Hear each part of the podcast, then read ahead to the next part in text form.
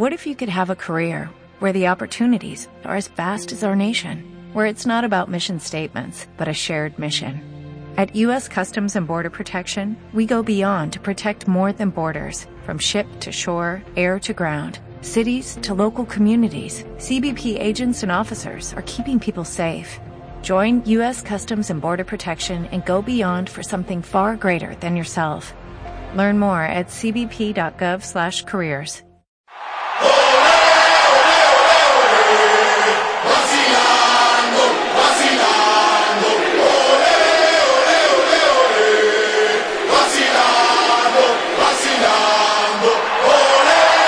Vacilando, venimos a darle volumen a tu vida.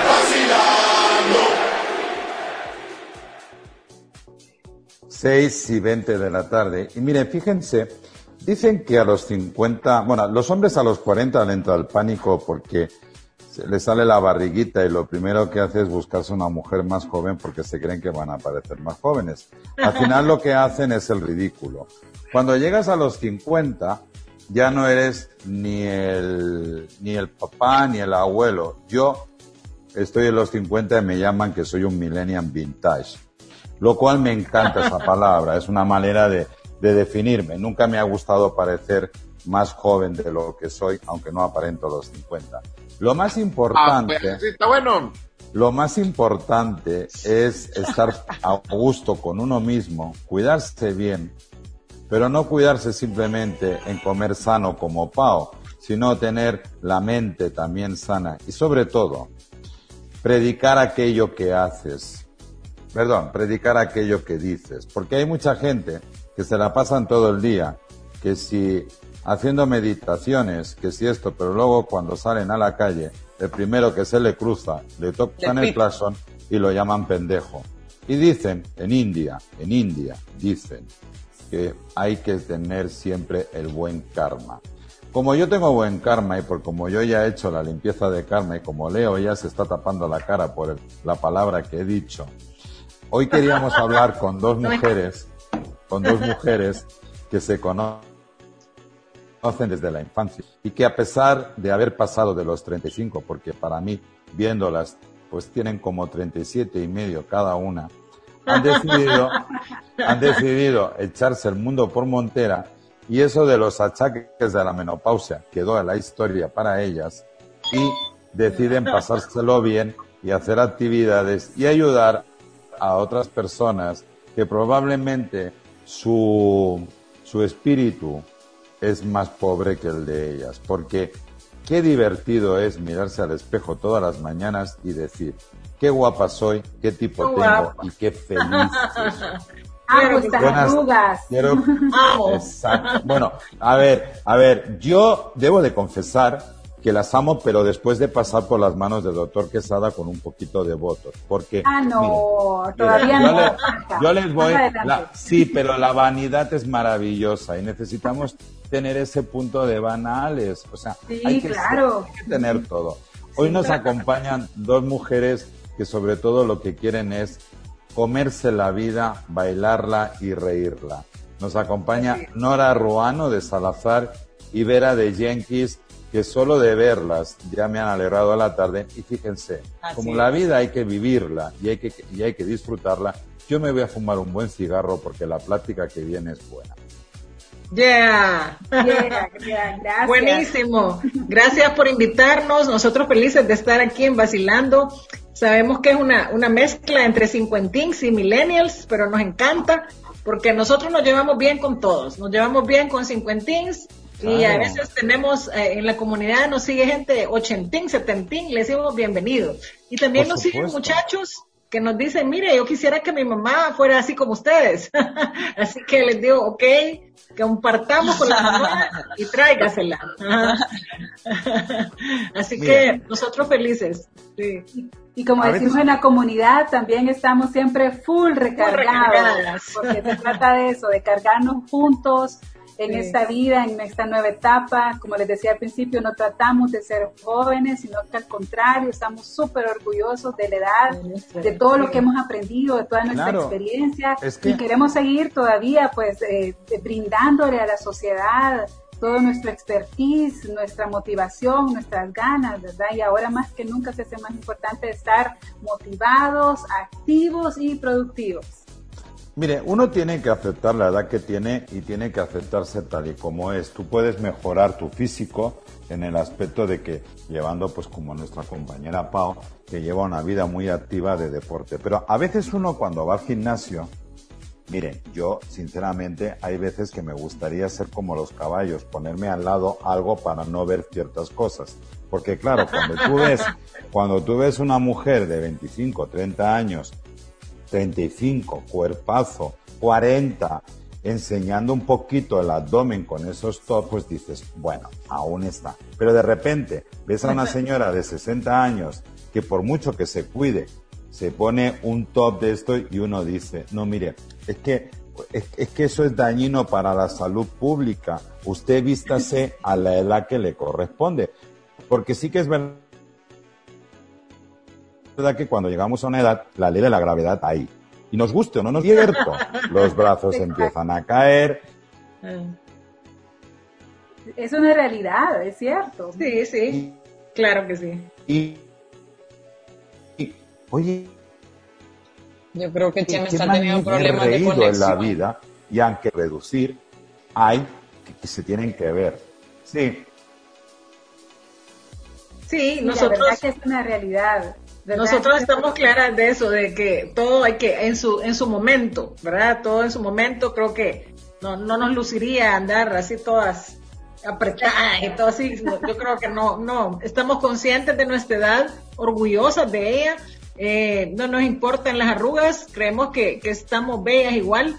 Y sí, realmente nos sentimos bien en esta etapa de vida. Creemos que podemos mucho aportar a otros cincuentings, como les digo, y creemos que, que, nuestra mente, gracias a Dios, está muy lúcida, muy para, para seguir haciendo cosas importantes. Así que nosotros estamos sumamente contentas con los pilares que nos sostienen, que son básicamente, les contaba tres, ¿verdad? Son la vitalidad, que es todo lo que tiene que ver fitness, ejercicio, eh, movernos, estar activos la parte del bienestar emocional, que es la mente nuestra, el cincuentín lúcido, sumamente recargado, positivo. Y la parte de emprendedurismo, porque probablemente a esta edad, dicen los libros, que los mejores emprendedores y las empresas más eh, exitosas han sido guiadas por emprendedores cincuentins. Así que nosotros seguimos creyendo en eso.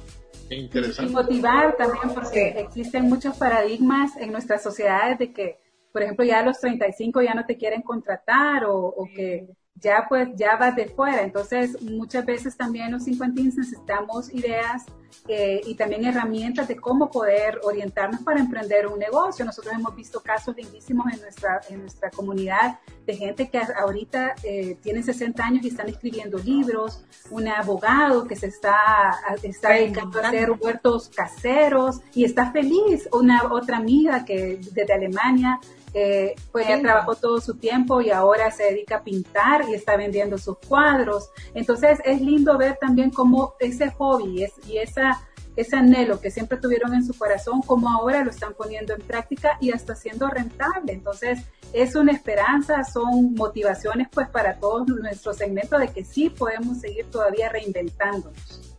Ah, mire, le voy a contar, hace, hace, hace unos años, eh, se acercó, eh, yo me acerqué a una persona que conozco y que le tengo mucho aprecio. Eh, él tenía en ese momento 58 años. Y en una empresa importante apareció una plaza que necesitaban un gerente financiero con conocimientos sólidos de contabilidad en, en áreas bien, bien específicas. Entonces, yo le hablé y le dije, mira, le dije yo, me parece que tu currículum es exactamente lo que están pidiendo. Y esa área tan específica que ellos quieren de contabilidad, en el país es muy poca gente la que la conoce, muy poca gente, y vos sos de los, de los que más la debes de conocer. Me dijo él, sí, me dijo, pero yo ya estoy a mis 58 años, ya no me van a contratar jamás. manda tu currículum. Mira, cuando vean mi foto y mi edad, no me van a contratar. ¿Saben qué le dije yo? Yo le di el consejo, mira, no pongas la foto. No, mandalo, mandalo. Mira, no, no le pongas la foto. Mejor que te pregunten la edad a ellos. Cuando, cuando ellos lean tu currículum, lo que sabes, que te pregunten, esta persona tiene, hoy por hoy, de- debe tener cuatro o cinco años y es el gerente financiero de una empresa importante. Él está viviendo un momento profesional como nunca lo había vivido. Y, y me, me llama la atención algo también. De esta empresa, esta empresa ha venido él y él tiene un montón de amigos de la misma edad que están ya por jubilarse o están ya guardaditos en su casa. Ha venido y ha llevado a esta gente a trabajar a medio tiempo a la empresa.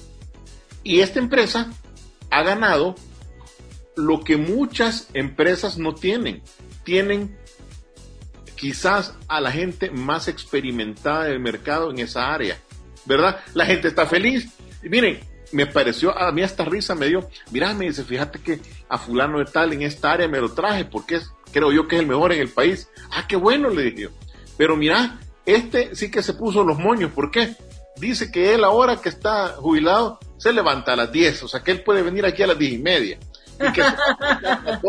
Y que, y que solo va a trabajar la mañana. Bueno, pero, pero, pero la experiencia que tiene esta gente no la van a encontrar en ningún otro lugar. ¿verdad? Exacto. este- Nosotros tenemos la mezcla idónea entre experiencia, expertise y, también tenemos mucha, mucho enfoque y mucha responsabilidad. Toda la parte de, de desarrollo de proyectos, trazabilidad de proyectos, tenemos muchísima experiencia. Y creo que es un error grave que las empresas cometen al, al dejarnos de contratar, porque realmente muchas personas podemos dar muchísimo y somos más responsables, porque tal vez no quiero poner mal a los millennials, pero como ya no tenemos niños chiquitos, ya tenemos otra etapa de vida donde ya no tenemos por qué, eh, eh, ¿cómo se llama?, estar faltando mucho. Eh, creo que eso tiene, es una lucha que los países eh, muy subdesarrollados tienen, porque mientras no tengan un enfoque diferente, va a ser un problema realmente que no, no nos estén integrando, porque cada vez la población de cincuentins en adelante va creciendo, porque el sistema, los sistemas básicamente van, bueno, ahora con la pandemia no sé cuánto va a quedar neta la, la población, pero realmente la, la población de cincuentins a nivel mundial va en un crecimiento de doble dígito.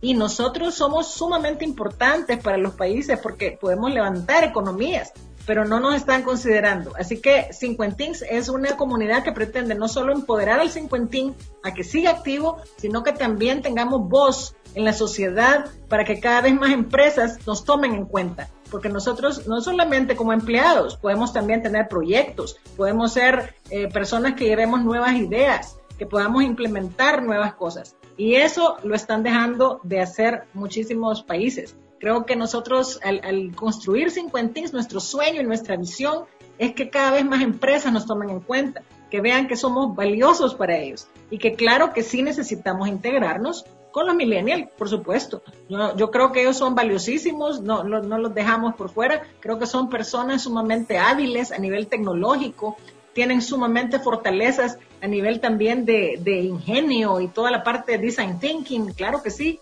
pero el millennial complementado con nosotros es infalible. Pero sin nosotros le faltan muchísimas cosas por aprender. Entonces creemos que nosotros somos el que, la- esa pizca, esa, ese ingrediente que hace falta en empresas que necesitan más solidez, más y más, más menos probar, sino que, que seamos realmente más experimentados. Eso es lo que nosotros creemos. Ok. Sí, sí, sí. sí. Yo comparto totalmente tu opinión, Vera. Y fíjate, yo vengo de un mundo donde eh, cuando yo empecé en el mundo de la moda no existía el digital. Trabajábamos eh, en la fotografía. Hola, me quedé Hola. fuera. Ahí estás, ahí estás. Ah, estoy aquí, perdón. Es que tengo pequeños problemas con el internet. ¿Se me escucha bien, chicos? Ahorita, en este momento Vale. Sí. Que yo creo que la vecina de al lado, que es de las que se ponen las mallas, me ha boicoteado la wifi de mi casa. Eh, decía que cuando yo empecé en este mundo no existía el digital. Entonces, los maquilladores veníamos de la Escuela de Bellas Artes y tenías que hacer tu trabajo perfecto porque no existía el Photoshop. Eh, a mí hay una de las cosas que, por ejemplo, más me molesta de hoy, eh, estos movimientos eh, de los millennials, es que ellos no dejan, no se dejan aconsejar por los conocimientos que nosotros tenemos, que tuvimos que pasar de, la, de lo que era la fotografía, creo que se llamaban al digital. Y tuvimos que hacerlo y, y nos adaptamos. Pero gracias a los conocimientos que teníamos del pasado, análogas, gracias Leo, que teníamos del pasado, de la historia, de los clásicos, eh, tenemos una serie de conocimientos y un bagaje que ellos no tienen. Y para mí ese es el vacío que existen hoy en las empresas. Una de las cosas que, por ejemplo, a mí me molesta enormemente, yo no sé a ustedes, es cuando vas a una reunión, eh, la falta de puntualidad. Claro. nosotros somos de una, los cincuentones, somos de una década que si teníamos una reunión llegábamos diez minutos antes para estar listo y todo preparado. Y además no teníamos diapositivas, lo hacíamos todo a máquina de escribir o incluso los que dibujábamos hacíamos los gráficos, lo presentábamos todos. A mí me molesta mucho que hayan empresas que estén quitando a personas que tienen unos conocimientos como este, este buen señor que comentaba Romeo, para poner a gente joven porque se ahorran el quizás tener un despacho y trabajan desde casa. Hoy, por ejemplo, yo estaba esperando una, un en vivo de una persona que iba a hablar sobre maquillaje y el en vivo estaba puesto para las 3 de la tarde y eran las 3 y 20 y esa persona aún no se había conectado. A mí cada vez que me contratan para hacer un en vivo, diez minutos antes yo estoy sentado delante. Claro, preparándote. Mira, yo quisiera saber ustedes qué piensan, por qué las empresas han optado por empezar a contratar solo personas jóvenes. ¿Cuál ha sido la diferencia de un tiempo para acá? Que ahora lo marcan y aún viendo los resultados, que muchas veces son pues impuntuales, no tienen la misma capacidad, lo siguen prefiriendo. Sí, yo creo que el factor económico es un factor bien clave. O sea, para, yo, me acuerdo la última empresa que yo estuve, eh, obviamente había gente, habían cuatro, creo que había cuatro gente haciendo el puesto mío. O sea, entonces, obviamente es eso, ¿verdad? Eh, creo que sí tiene que ver con la parte económica, pero también hay un factor, creo yo que erróneamente concebido que tiene que ver con el hecho de que las, las empresas creen que, ah, ok, se van a, van a ser más adaptables y, vamos a hacer más cosas nuevas, ¿verdad? Entonces, pero está erróneamente concebido, porque los millennials, si no se saben dirigir, o sea, motivar correctamente, eh, pueden ser muy rebeldes, muy rebeldes. entonces, caro también, sale más caro. Entonces sale caro porque no te dejas aconsejar muchas veces, no digo que todos, tal vez Pau no, pero eh, muchos Ay, si yo le contara. ok, no sé, no sé. te ves más bonito, Chema Pero, pero si no se deja aconsejar, es difícil, o sea, yo creo que de los dos lados, ¿verdad? No digo que, porque también vemos, vemos cincuentins odiosos. No, pero mira, hay, hay una cosa que, lo sabemos todo. hay una cosa que tú lo has dicho, Vera, y es muy claro, el tema económico. Eh, el tema económico es muy importante porque nosotros, los que somos ya cincuentones, eh, no cobramos por lo que hacemos, sino por lo que sabemos.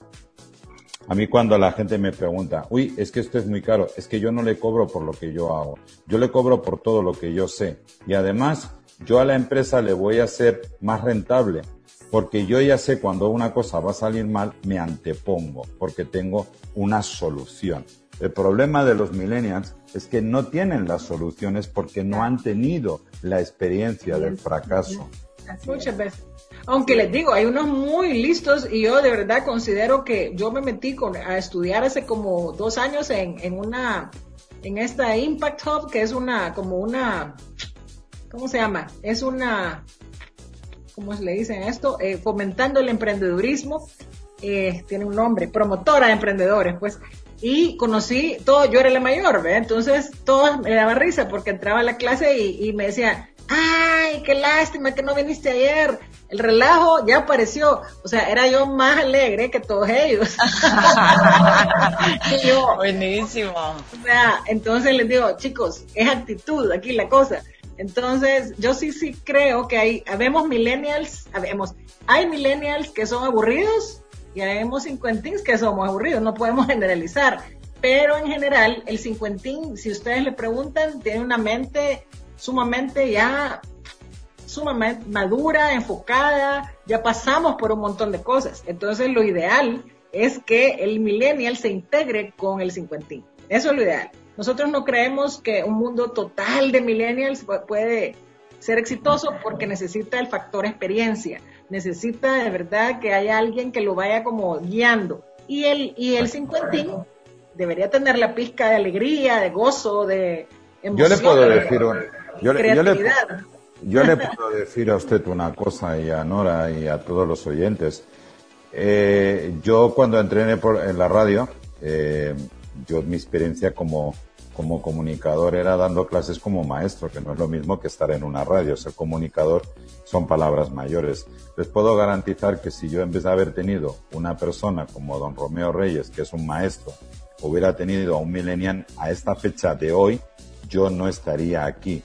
Y siempre es importante en un trabajo tener a alguien no mayor que tú, sino alguien que tenga una experiencia mayor que tú y que te enseñe la universidad del día a día del trabajo, porque sí que está muy bien tener muchos másteres, todo eso es fantástico y todos hemos estudiado una carrera, pero cuando sales a la calle realmente a trabajar, ahí es donde empieza el aprendizaje de verdad, en poner en práctica.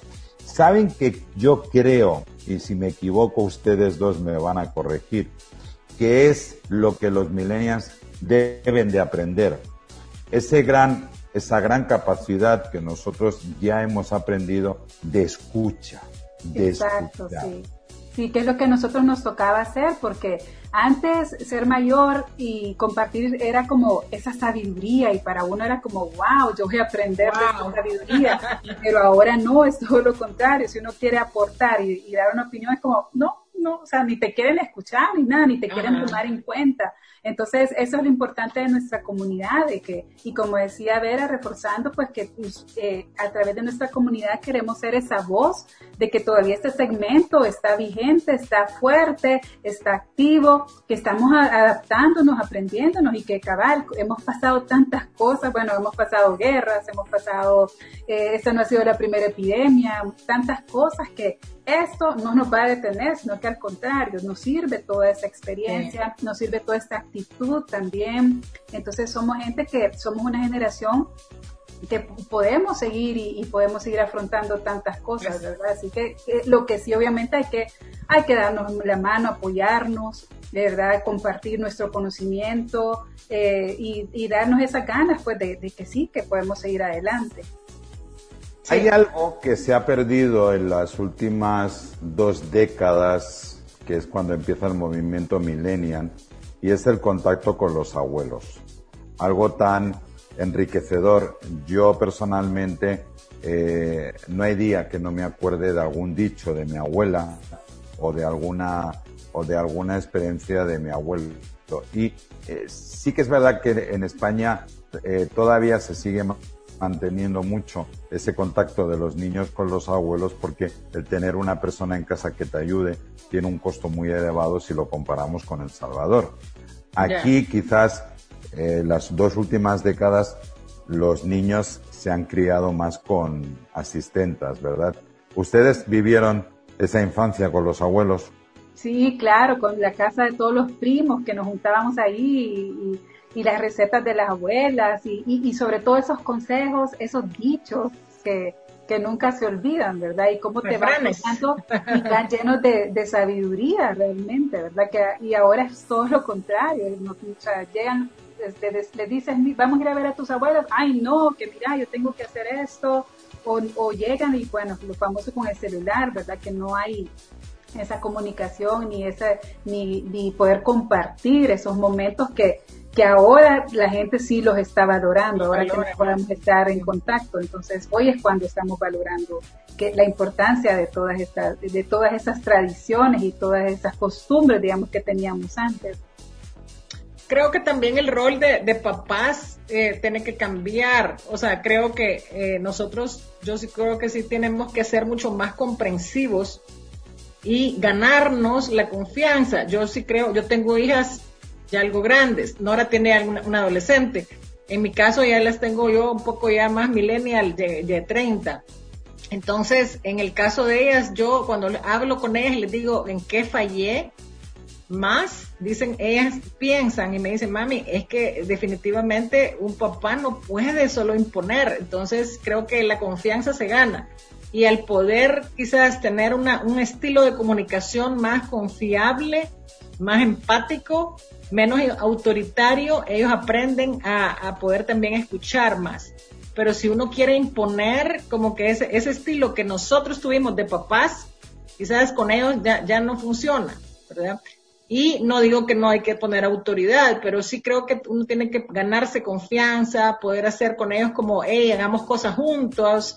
Eh, yo creo que yo he disfrutado mucho más a mis hijas grandes que chiquitas, porque yo tenía un concepto diferente, porque fui criada muy hacia la antigua, de que aquí se hace lo que yo digo y punto. Pero cuando entendí que eso no me funcionó, entonces lo cambié. Afortunadamente Dios me permitió verlo. yo, fíjese que le voy a decir una cosa que sí que sí que sigue funcionando, porque yo con Leo así lo he hecho, así lo he criado y me ha funcionado. My God. My God. Leo, no, Leo no me, Leo no me. Vamos un poco, vamos, vamos un poco a, a la, a la actualidad que nos, que nos en este momento nos está a todos afectando, que es esta pandemia, que como bien decía Nora, no es la primera pandemia que hemos vivido a nivel crisis, a nivel crisis económica.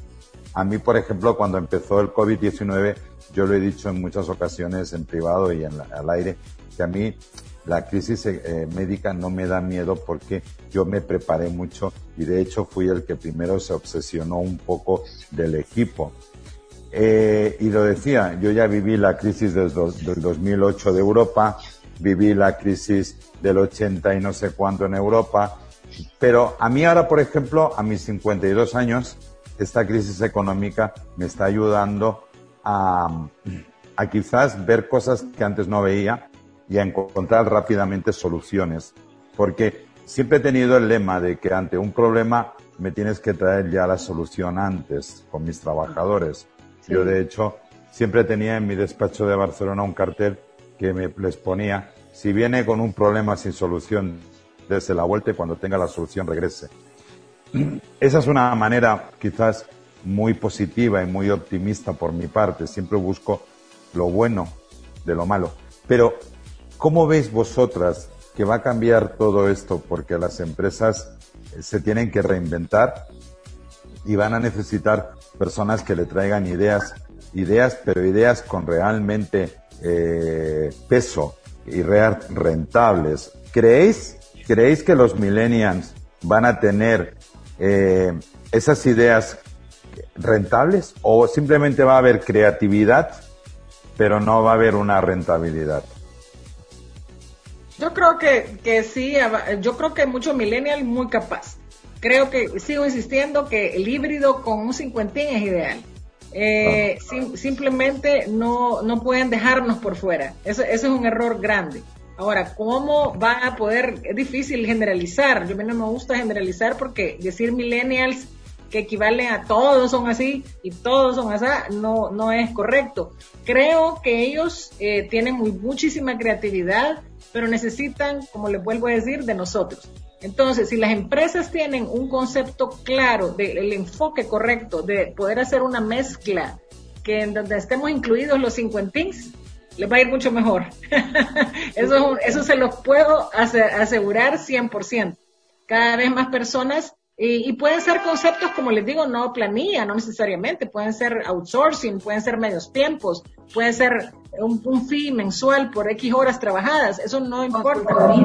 El concepto no es ya planilla, eso creo que tiene que quitárselo la empresa, pensar que yo voy a pagar un sueldo de alguien así, puede ser un, un proyecto por horas específicos. Entonces creo que las empresas tienen que llegar a cambiar eso y nosotros somos muy responsables, nosotros como cincuentings, de podernos vender también. O sea, de poder decir, aquí estoy, tenemos voz, tenemos talento y, y, si no nos estás tomando en cuenta, te estás desperdiciando un excelente elemento.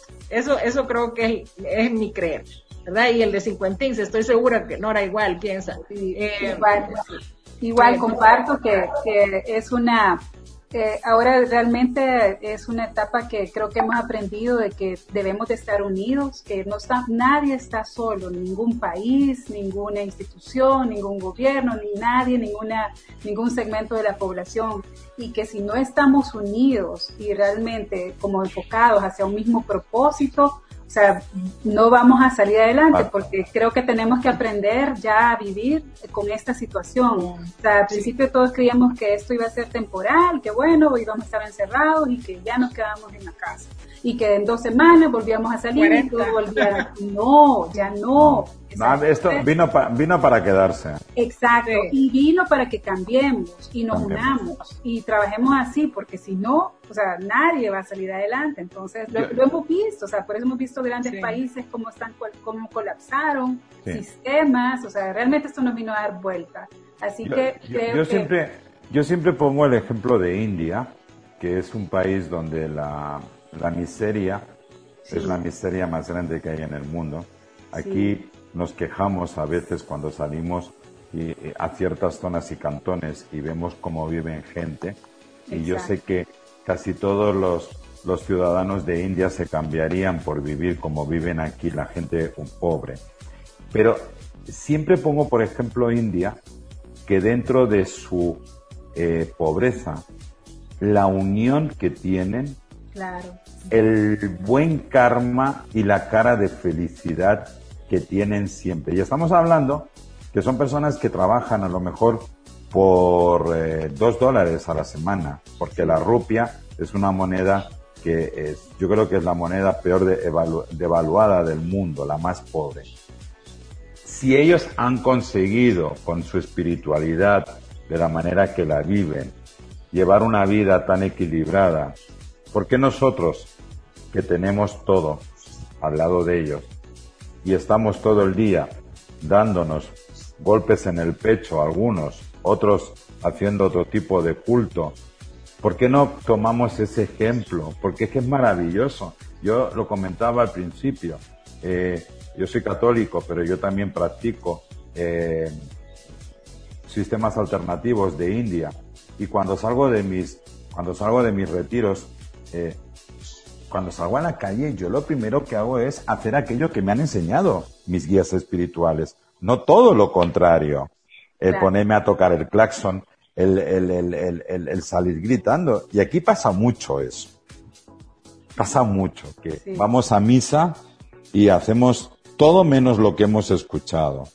Y los jóvenes, si os fijáis, cada vez están menos espirituales. Pero también eso, eso es una responsabilidad nuestra. O sea, ningún hogar, ningún hogar puede, ningún hijo puede educarse así solo. O sea, a menos que sea huérfano, pues eso es harina de otro costal. Bueno, no, pero, ahí te, pero, pero Vera, ahí te voy a llevar la contraria. Sí. Porque mi hijo es adoptado, era huérfano y se crió en un colegio de monjas. Y la espiritualidad que tiene él como persona no la ha perdido nunca. Y hoy tiene 25 años. No, pero es porque es adoptado por ti. O sea, tú se lo inculcaste. Pero, pero él vivió después unos años solo. Yo lo adopté ya de mayor. Pero bueno, pero, tiene alguien que lo, que lo vio. Ese, ese es mi punto. La responsabilidad espiritual de un hijo es, de un padre. Totalmente. O sea, no podemos, nosotros de la sociedad. No No podemos. Chicas, yo quiero entrar en vuestro grupo. ¿Cómo os puedo encontrar? Ay, súper fácil, súper fácil. Una carrera, una maratón de 50 kilómetros, no, son mentiras.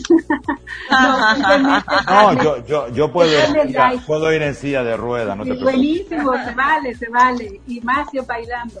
No, simplemente fácil, solo es darle like. Eh, nosotros hemos a Cincuentins, estamos en, en redes, en Facebook, en Instagram, eh, y también hemos creado una sección que se llama Cincuentín Talk, donde también compartimos el expertise de otros cincuentins para ponerlo al servicio de, otros. Así que nos encantaría que también ahí participaran con nosotros. porque de eso te trata, pues que nos sigamos apoyando, ¿verdad? Que toda la experiencia que ustedes tienen también la podamos compartir con otros cincuentins para que se motiven a ver de que sí se puede, que podemos seguir y más cuando ven gente de nuestra edad todavía súper activa y súper productiva, ¿verdad? Así que es, es, simple solo darle like a nuestra fanpage. Bueno, pues ya, ya soy parte de la comunidad cincuentín. ok, buenísimo, gracias. Tío Romeo, usted ya ha pasado de los 50, también debe estar ahí. Ya voy, ya voy, ya voy ahorita, espérate, espérate ahorita. Pero igual, vamos a pertenecer a cincuentín que no solo hay señoras, sé que también hay caballeros. Está Juan Cornejo que enseña a hacer gazpacho. Hombre, yo puedo enseñar a hacer algo que le gusta mucho al tío Romeo, la receta de mi abuela de arroz con leche. Ay, buenísimo, sí, sí, buenísimo. Al tío Romeo se le cambió la cara cuando lo probó. Ahí está. Señores, se nos ha terminado el tiempo, ha sido un gusto. Les deseamos lo, bueno, damos nuestros mejores deseos para esta agrupación Cincuentins y cuentan con el apoyo de Vacilando en el momento que lo necesiten. Gracias. De verdad muchísimas gracias. Nosotros honrados de estar aquí con ustedes. Eh, créanos, este proyecto lo iniciamos pues así como un sueño y una aventura y otra travesura junto a Vera. Este, así que seguimos aquí eh, dando batería y, pues empezamos cero recursos y seguimos así, así que con mucho orgullo y con muchas bendiciones pues recibirle el apoyo de ustedes para nosotros es de verdad que, es otra bendición más, así que muchísimas gracias. Yo me voy, voy a despedir el programa con algo que acabo de leer que me ha encantado dentro de lo que es el Instagram de Cincuentins. Un lector vive mil vidas antes de morir la persona que nunca lee solamente una. Qué buena frase. Cincuentins las pueden seguir en Instagram, en Facebook.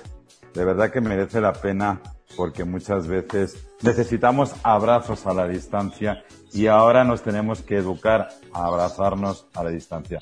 Chicas, muchísimas gracias por, por esta maravillosa conversación. Esperamos que no sea la última, que sean una de muchas. Aquí tenéis vuestra casa para lo que necesitéis. gracias. Que se apunte mucha gente. Gracias. Gracias. Muchísimas gracias. Saludos. Bendiciones.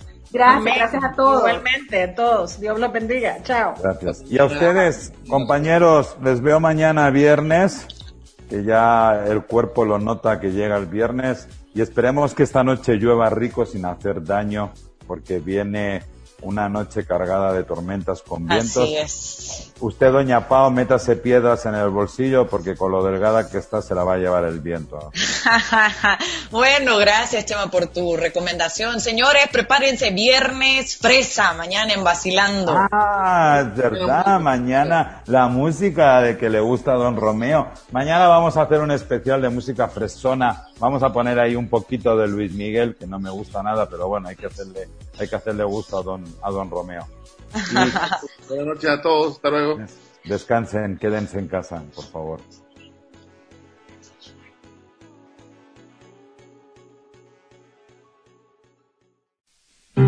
Vacilando, subiéndole el volumen a tu vida. Vacilando, la tarde se puso mejor.